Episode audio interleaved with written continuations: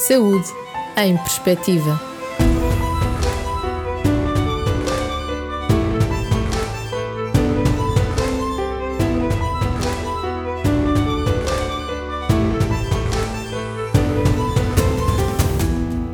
Neste episódio do Saúde em Perspectiva da primeira temporada Doenças do século XXI, o Dr. António Lins quebra o estigma que existe à volta das doenças mentais, mais concretamente da depressão enquanto doença e não como um estado de temperamento. Todos podemos estar tristes de vez em quando, todos podemos ter dias melhores e dias piores, mas uma pessoa está deprimida quando essa tristeza é persistente. Vale a pena termos consciência deste estado de tristeza e de depressão permanente. É importante ter consciência de que há sempre um caminho de bem que podemos percorrer e não ter medo de sentir, falar e partilhar. Hoje traçamos um ponto de vista sobre depressão com o Dr. António Lains, especialista em psiquiatria na Clínica de Santo António. Bem-vindo, obrigado por ter aceito o convite. A depressão é uma doença atualmente muito falada, mas já é uma doença bem compreendida ou continua a existir algum ainda um estigma em torno da mesma? Muito obrigado pelo convite. Efetivamente, há, há muito estigma à volta da doença não só da depressão, mas das restantes doenças mentais, de parte da sociedade, mas também das próprias pessoas que passam, que atravessam por estas doenças. É difícil admitir ou assumir que o nosso cérebro, que é suposto controlar o resto do nosso corpo, não está de alguma maneira a funcionar. Vivemos isso muitas vezes como uma falência pessoal. Um, mas eu costumo dizer aos meus doentes que, na realidade, uma doença mental não é, não é tão diferente de uma, uma, doença física qualquer. Uma pessoa, se tem uma pneumonia, não duvida em, em, tomar um antibiótico para ficar melhor, não tem dúvidas em ir ao, ao médico. Mas quando está deprimida, questiona-se e, e, e, vive, de facto, pedir ajuda a um psiquiatra como, como uma, uma debilidade ou uma falta de força. E, e a sociedade, de alguma maneira, também estimula este, esta ideia de que se, se pedimos ajuda por um problema mental é porque, é porque estamos a fracassar e de alguma maneira tomar um tratamento é fazer batota, resolver um problema que devíamos resolver de outra maneira. Não, não podia estar mais longe da verdade. É as, as doenças mentais são patologias como qualquer outra, outra doença. E sabemos que agora com o coronavírus vai aumentar o número de doentes com depressão. Quais é que são as principais causas deste aumento? Muitos fatores. O isolamento social é um importantíssimo. Nós, quando atravessamos piores momentos, contamos com aqueles que nos rodeiam para dar algum apoio e muitas vezes sabemos que, que, que um bom círculo social é um fator protetor de, de doenças mentais e temos perdido esse, esse apoio pela, necessidade de isolamento social. Também há maior pressão no, nos trabalhos, há muitas pessoas que têm dificuldade em adaptar-se a esta nova forma de trabalhar, sobretudo pessoas de maior idade, não, não, não têm tanta capacidade para, para usar um Zoom e, e é um esforço, é um esforço cognitivo extra por cima de todo o stress que já estão a viver. O medo ao contágio também faz com que, que as pessoas vivam num, num estado de alerta constante e, e, não se sintam no direito de, de, descontrair. E é um estado de alerta que é adaptativo às circunstâncias, mas não deixa de, de ser prejudicial por isso. E depois também porque as pessoas têm recorrido menos aos, aos, aos serviços de saúde gerais, também pelo, pelo medo ao contágio. E muitas, muitas pessoas não sabem, não conseguem distinguir, aliás, a tristeza da depressão. Há alguma maneira de conseguir distinguir? Claro que sim, é fundamental. Um, por isso é que quando falamos de depressão falamos de uma doença e não de, uma, de um estado de, de ânimo a grande diferença com que nós trabalhamos é, é, é, a intensidade dos sintomas e o impacto que essa tristeza tem na capacidade funcional da pessoa. Portanto, todos podemos estar tristes de vez em quando, todos podemos ter dias piores e dias melhores. A pessoa está deprimida quando essa tristeza é persistente, a maior parte do tempo, a maior parte dos dias. Associada a essa tristeza aparecem outros fatores, como perda de interesse, a incapacidade para sentir prazer em atividades que antes davam prazer.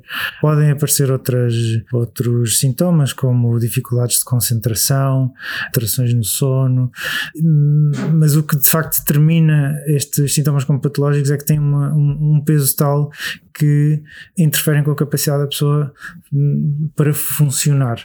E quando dizemos funcionar é trabalhar como trabalhava antes, ou ter relações sociais como tinha antes, ou ter as relações familiares como, como as tinha. Quando isto se começa a interferir, ou até com a sua própria saúde física, quando, por exemplo, por uma perda de apetite, começa a perder peso de maneira descontrolada. Quando, quando estes sintomas têm este impacto e, e, e, ao ponto de alterar o funcionamento da pessoa, é quando consideramos que são uma patologia, uma doença. Obviamente que há casos e casos, mas normalmente os doentes.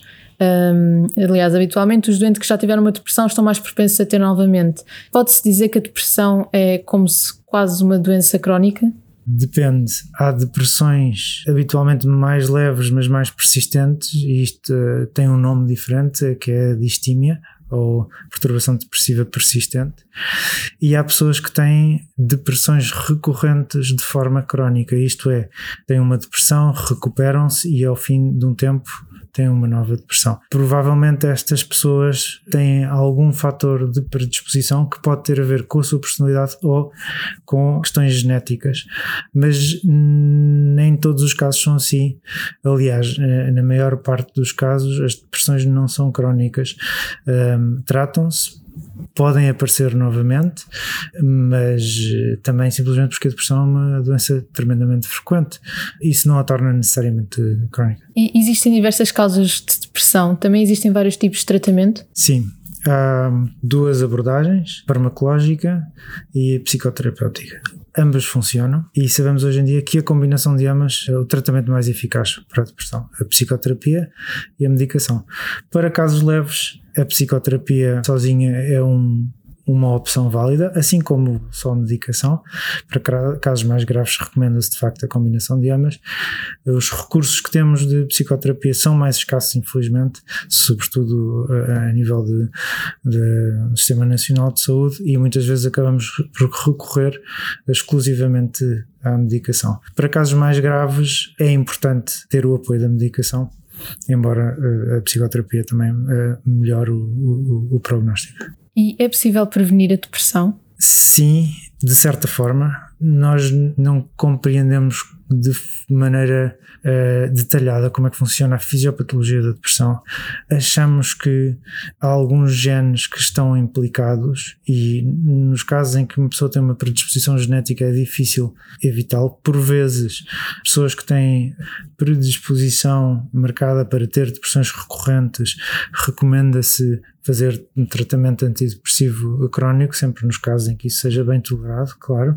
Mas também há recursos na psicoterapia que se aprendem, ferramentas que se aprendem a, a utilizar para evitar cair em determinados ciclos viciosos de pensamento que podem levar à depressão. E nesse aspecto, a psicoterapia pode dar resultados não só durante o tratamento, mas também a ajudar a, a, a prevenir, eh, ou pelo menos a detectar os sintomas quando eles começam a reaparecer para se poder intervenir de maneira mais, mais, mais precoce. E qual é o papel da família e da sociedade no controle e diminuição da incidência da depressão? Como já disse, a família pode ter um papel eh, muito importante, dependendo também das, das dinâmicas familiares que existam. Muitas vezes a família, se há relações patológicas, pode ser o, desencadeante dos quadros depressivos. Em casos extremos em que há maus tratos intrafamiliares, por exemplo, a família pode ter um papel negativo. Na grande maioria dos casos, a família pode dar aquele apoio inicial de tal forma que possa ajudar a minimizar o impacto que eh, quaisquer outros fatores estressantes uh, tenham no, na, na, pessoa. Por exemplo, uma pessoa que, ou um estudante universitário que, que tenha um, um período de, de, de, fracasso académico, se tiver uma família que o apoie, que o ajude a recuperar confiança para se poder enfrentar aos desafios, uh, tem maiores probabilidades de sucesso do que se não tiver esse apoio. Pode ser não só familiar, mas também, uh, também restante círculo social. A família também pode ajudar a detectar a aparição de sintomas. Muitas vezes nós próprios somos os últimos a perceber-nos de que alguma coisa está mal. São as pessoas que no nosso entorno que nos dizem e podem ter esse papel de desmistificar o problema e ajudar a pedir ajuda e a procurar ajuda profissional. Talvez o papel mais importante da sociedade seja colocar estas questões no centro da atenção de tal modo a que sejam uma prioridade para aquelas pessoas que tomam decisões de saúde pública e que haja investimento, maior investimento especialmente no, na detecção e no tratamento de, destas patologias. Muito obrigada por ter vindo. E assim ouvimos a saúde na perspectiva do Dr. António Lains. Siga-nos nas nossas redes sociais, iTunes e Spotify e descubra novos temas.